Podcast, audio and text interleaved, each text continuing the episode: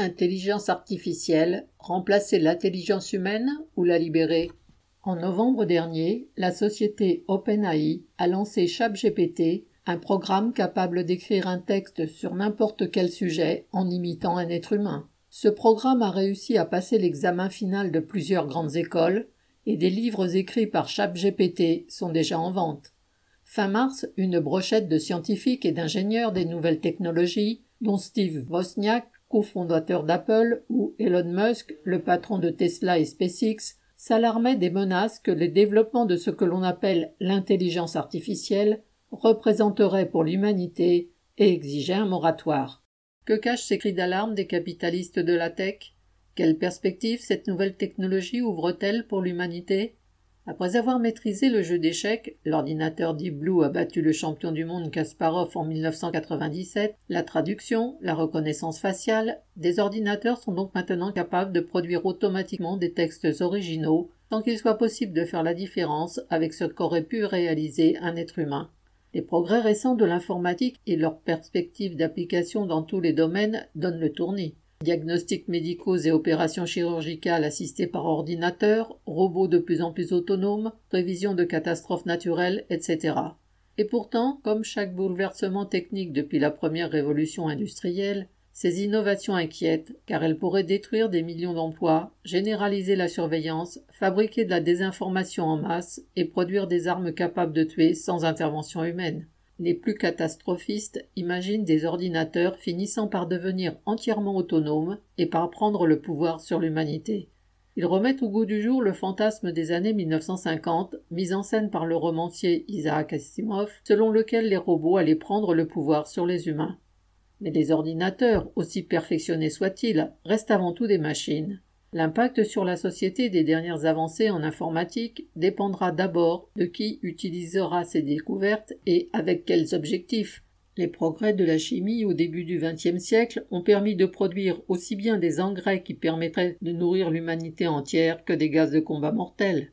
Il en est de même pour la radioactivité qui permet de traiter des cancers et de produire de l'énergie, mais aussi de fabriquer des bombes. Des machines ultra perfectionnées, mais pas intelligentes. L'expression intelligence artificielle sous-entend que le fonctionnement des programmes en question serait équivalent à celui de notre cerveau. Cette conception est abusive, car si les ordinateurs font des merveilles, les prouesses de l'intelligence humaine sont incomparablement plus larges. Nier cette différence, c'est sous-estimer l'humanité et ses capacités. Ce sont pourtant des idées qui sont de plus en plus répandues. Dans leur récente lettre ouverte publiée dans de nombreux médias, dont Le Monde du 29 mars, des centaines de chercheurs et de capitalistes du numérique alarmés affirment entre guillemets, les systèmes d'intelligence artificielle sont désormais capables de rivaliser avec l'être humain. Il s'appuie sur le fait que de plus en plus de tâches que l'on croyait impossibles à réaliser sans une intelligence humaine peuvent maintenant être automatisées. Yann Lecune, directeur du laboratoire d'intelligence artificielle de Facebook, définissait ainsi en 2016 dans un cours au Collège de France l'intelligence artificielle entre guillemets un ensemble de techniques permettant à des machines d'accomplir des tâches et de résoudre des problèmes normalement réservés aux humains et à certains animaux. Parler d'intelligence parce qu'une machine effectue une tâche pour laquelle il y avait jusque-là besoin de l'intervention humaine, c'est confondre intelligence et automatisation. À ce compte-là, le métier jacquard, qui a permis d'automatiser le tissage des motifs sur les soieries au début du XIXe siècle, aurait aussi pu être qualifié d'intelligent, puisque, avant son invention, ce travail était réalisé par des humains hautement qualifiés. L'ambition de créer une intelligence artificielle est aussi vieille que l'informatique, et l'expression elle-même remonte à 1956. À l'époque, des chercheurs se sont rendus compte qu'on pouvait programmer un ordinateur non seulement comme une calculette, mais aussi pour résoudre des problèmes de géométrie, pour planifier une série d'actions à réaliser par un robot ou pour imiter une conversation. Déjà. Ces succès faisaient dire en 1965 à l'informaticien Herbert Simon, entre guillemets, Des machines seront capables, d'ici 20 ans, de faire tout le travail que l'homme peut faire. Une prévision qui s'est rapidement révélée exagérée. Le principe de base de ces programmes était d'essayer toutes les réponses possibles à une question jusqu'à trouver la bonne. Mais ça ne fonctionne que pour des problèmes simples. Pour générer un texte, il est facile d'enregistrer tous les mots du dictionnaire et toutes les règles de grammaire dans un ordinateur. mais le nombre de textes qu'on peut construire avec ces éléments est infini et la grande majorité d'entre eux n'ont aucun sens. Pour résoudre ce problème, il a fallu attendre la miniaturisation de l'électronique, l'explosion de la puissance de calcul et de la mémoire des ordinateurs et le développement d'Internet qui permet de centraliser des informations disséminées aux quatre coins de la planète. Grâce à cela, il n'est plus nécessaire de programmer explicitement toutes les étapes que l'ordinateur doit suivre pour trouver la solution à une question, on peut utiliser les probabilités. Le cœur de ChatGPT est un modèle mathématique de ce qu'est un texte ayant du sens. En s'appuyant sur des bases de données qui en contiennent des millions, il apprend à calculer la probabilité qu'un début de phrase soit suivi par tel ou tel mot. Par exemple, la nuit, le ciel est sera plus probablement suivi par noir que par rouge, parce que les mots ciel et nuit apparaissent plus souvent associés à la couleur noire. En sélectionnant des mots les uns après les autres suivant ces probabilités, il peut ainsi générer un texte entier. Plus il y a de phrases dans la base de données, plus le modèle est fin, et plus les textes générés sont réalistes. Cet apprentissage par la répétition est bien des mécanismes de notre cerveau, mais il relève du dressage, pas de la compréhension. À chaque fois qu'il lit une nouvelle phrase, ChatGPT augmente la probabilité des mots correspondants, mais il ne l'a pas comprise pour autant. Même si les textes produits sont originaux, dans le sens où il ne s'agit pas de simples copier-coller de textes déjà écrits, leur contenu est implicitement programmé par la base de données sur laquelle le programme est entraîné. C'est une machine à imiter ce qui a déjà été écrit. À la différence des machines mécaniques qui automatisaient les gestes, les algorithmes d'apprentissage automatisent des processus psychiques qui se déroulent dans notre cerveau, mais ça ne les rend pas intelligents pour autant. L'intelligence humaine oui de l'évolution biologique et sociale. Le fonctionnement de l'intelligence humaine est plus riche que ces mécanismes de dressage.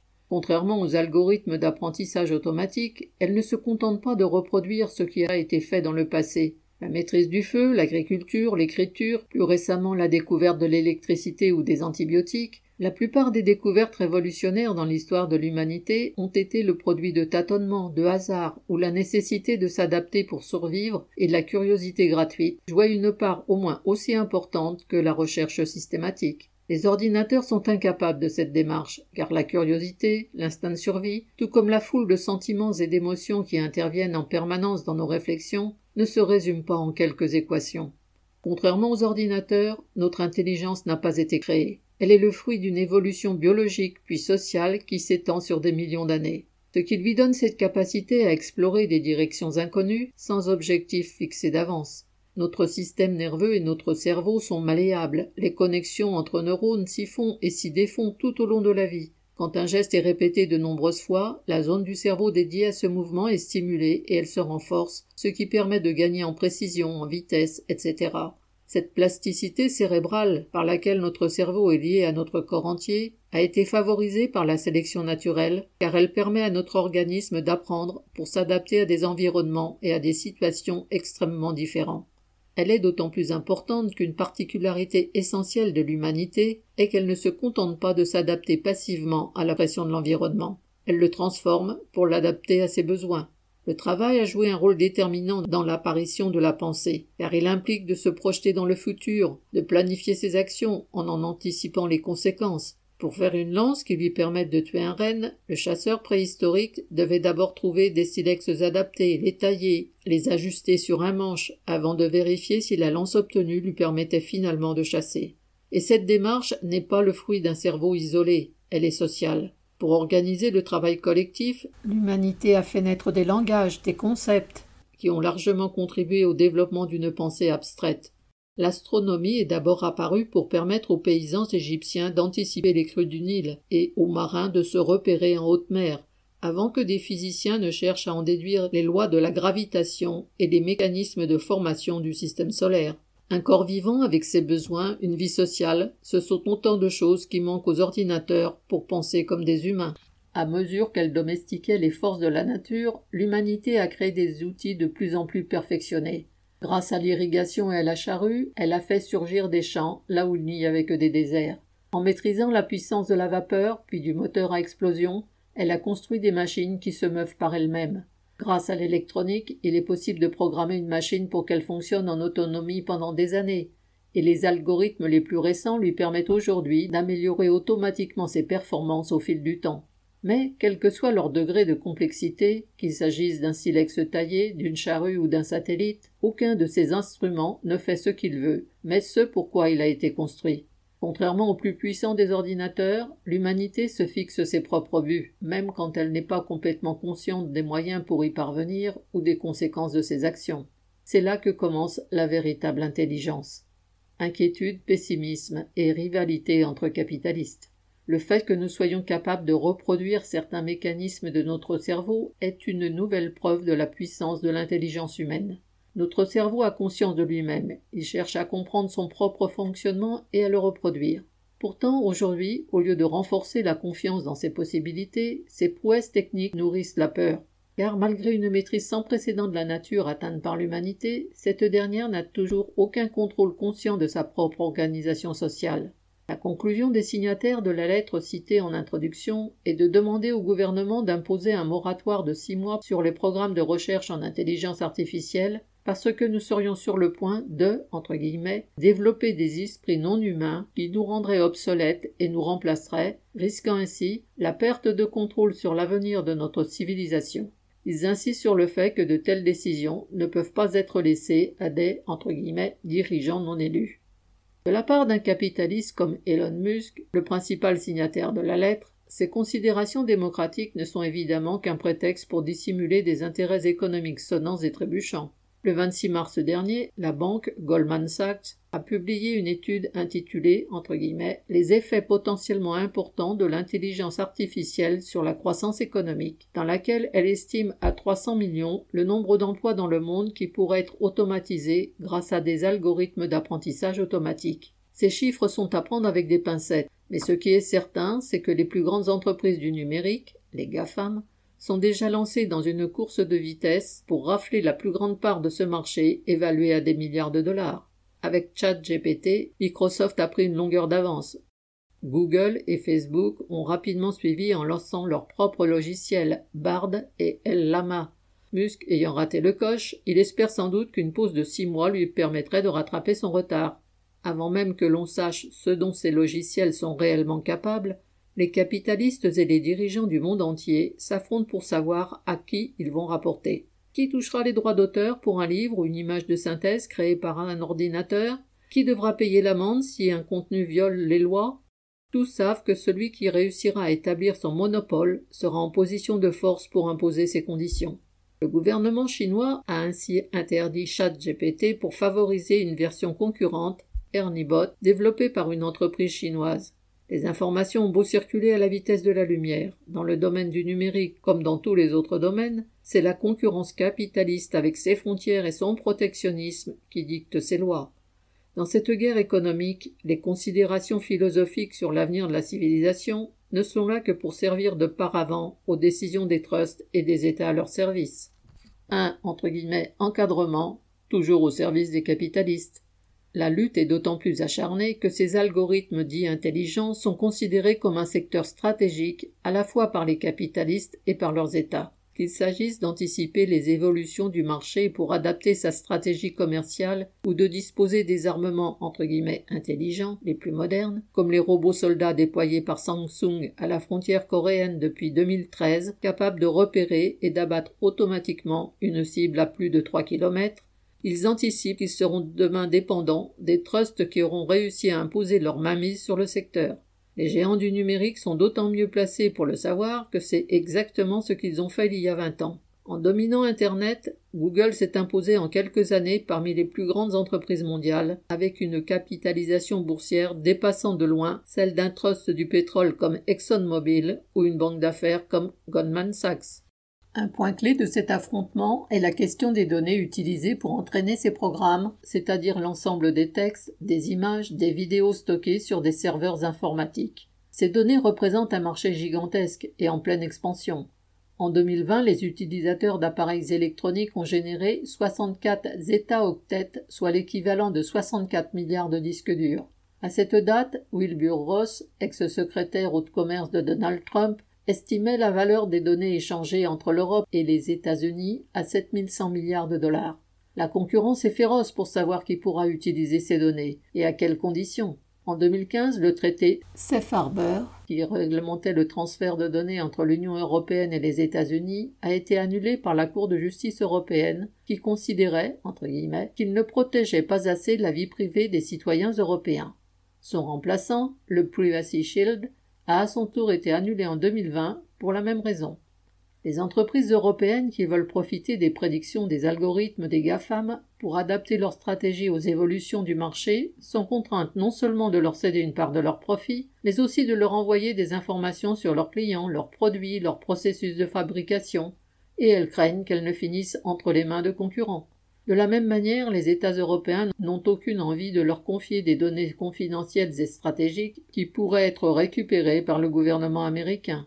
Derrière les déclarations générales des hauts fonctionnaires européens sur la entre guillemets, défense de la vie privée, il y a la défense des intérêts privés des capitalistes européens contre le monopole des entreprises américaines sur le marché du numérique.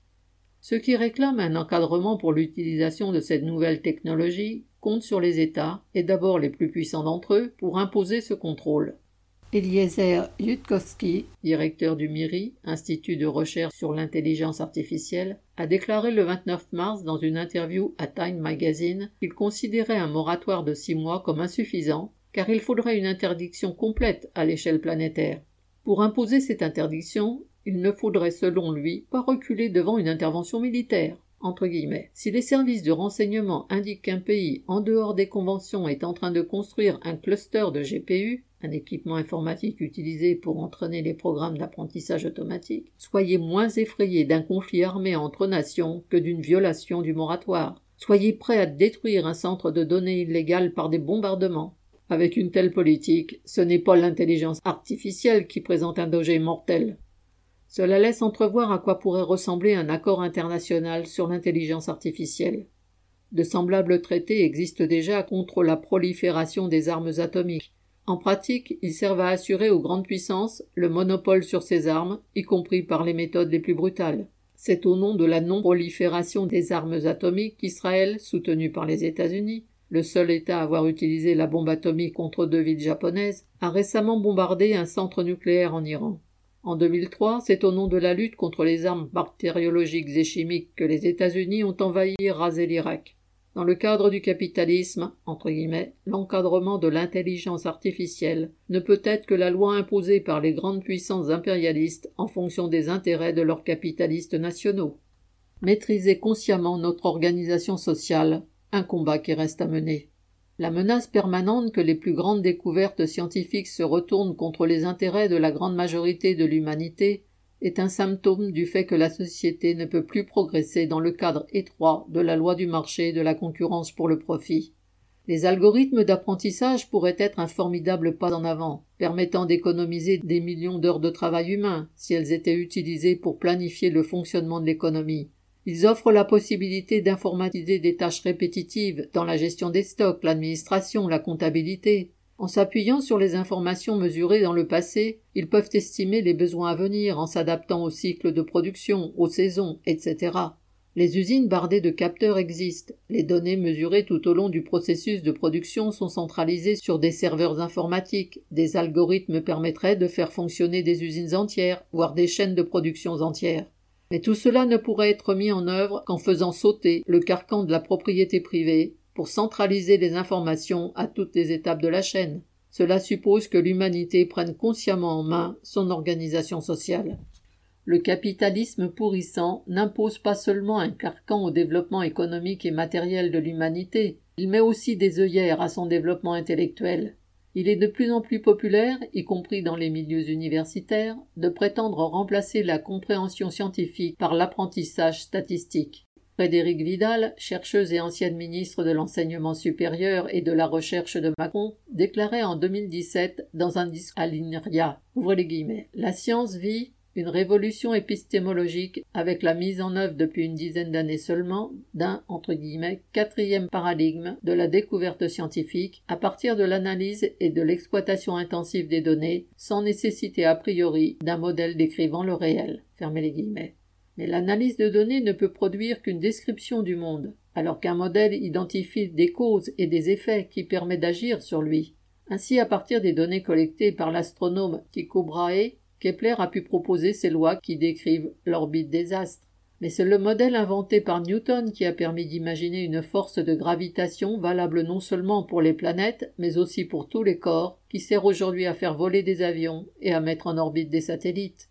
Mettre les deux sur le même plan est donc un point de vue conservateur qui implique de renoncer à trouver des leviers pour agir sur le monde qui nous entoure. Ce manque de perspective est caractéristique d'une société en crise. La bourgeoisie décadente crache sur son propre héritage. Au XVIIe et au XVIIIe siècle, à l'époque où elle était révolutionnaire et luttait contre le pouvoir de la noblesse, elle a donné naissance au Newton, au Diderot, au Voltaire. Ces penseurs cherchaient à se projeter loin dans l'avenir, à creuser les problèmes scientifiques et sociaux pour les attaquer à la racine. Ils ont eu l'audace d'affronter la société de leur époque pour ouvrir une nouvelle voie et à leur manière faire un saut dans l'inconnu. En 1600, l'Église a été jusqu'à condamner Giordano Bruno au bûcher parce qu'il affirmait qu'il fallait rechercher la vérité dans l'étude du monde réel et pas dans les textes saints. Dans l'introduction de l'encyclopédie publiée en 1751, le philosophe des Lumières d'Alembert fixait ce programme ambitieux. L'univers, pour qui serait l'embrasser d'un seul point de vue, ne serait, s'il est permis de le dire, qu'un fait unique et une grande vérité malgré les lacunes dans leur compréhension du fonctionnement de la nature, dues aux limites techniques des instruments d'observation de l'époque, ils osèrent affirmer que l'intelligence humaine était capable de comprendre le monde sans un dieu pour lui tenir la main, et les plus conséquents en déduisirent qu'elle devait être aussi capable d'organiser la société sans roi. Cette audace intellectuelle n'est accessible qu'à une classe sociale qui a confiance dans l'avenir qu'elle a à proposer à la société, ce qui n'est plus le cas de la bourgeoisie depuis plus d'un siècle. L'évolution intellectuelle de la bourgeoisie est la démonstration que l'histoire de la pensée humaine n'est pas un lent développement progressif de l'obscurantisme de l'ignorance vers les lumières de la raison. Elle reflète les bouleversements sociaux et la lutte des classes. Elle est le fruit de combats menés par des femmes et des hommes. C'est ce que Marx exprimait en 1845. Entre guillemets. Les philosophes n'ont fait qu'interpréter diversement le monde. Ce qui importe, c'est de le transformer. Ces combats ne sont pas le fruit d'individus géniaux, de grandes femmes ou de grands hommes qui, une fois par siècle, font faire un pas en avant à la société. Les plus grands intellectuels ne tirent pas leurs idées du néant, mais de leur capacité à trouver dans la réalité des rapports sociaux, dans les intérêts de classes opposées qui déchirent la société, les réponses aux questions qui agitent leur temps. Le génie de Marx a été de voir que la seule classe sociale à même de résoudre les contradictions mortelles dans lesquelles s'enlise la société capitaliste la classe ouvrière, car elle n'a aucune propriété privée à y défendre. C'est uniquement en se plaçant sur ce terrain communiste qu'il est possible d'envisager avec confiance un avenir dans lequel l'humanité prendra consciemment son sort en main et se débarrassera des entraves de la concurrence entre capitalistes, collectivisera leurs usines, leurs banques et leurs serveurs informatiques et les mettra au service des besoins de tous. Un avenir où ces algorithmes, qui n'ont d'intelligent que le nom, associés aux formidables forces productives existantes, permettront au cerveau humain de se libérer de la routine abrutissante du travail productif et de se concentrer sur des activités véritablement intelligentes. En libérant la masse des exploités de l'obligation de consacrer le meilleur d'eux-mêmes à la survie quotidienne, ils pourront leur permettre de se cultiver, de profiter des loisirs, des sciences, des arts, qui aujourd'hui sont le privilège d'une petite minorité. En généralisant cet épanouissement intellectuel, en libérant les relations sociales de la prison de la misère matérielle et morale, l'humanité pourra enfin révéler son plein potentiel. Combien d'Archimède, de Mozart, de Marie Curie découvrira-t-on alors? Pour reprendre les termes de Trotsky, entre guillemets, le socialisme signifiera un saut du règne de la nécessité dans le règne de la liberté, aussi en ce sens que l'homme d'aujourd'hui, plein de contradictions et sans harmonie, fraiera la voie à une nouvelle race plus heureuse. 9 mai 2023.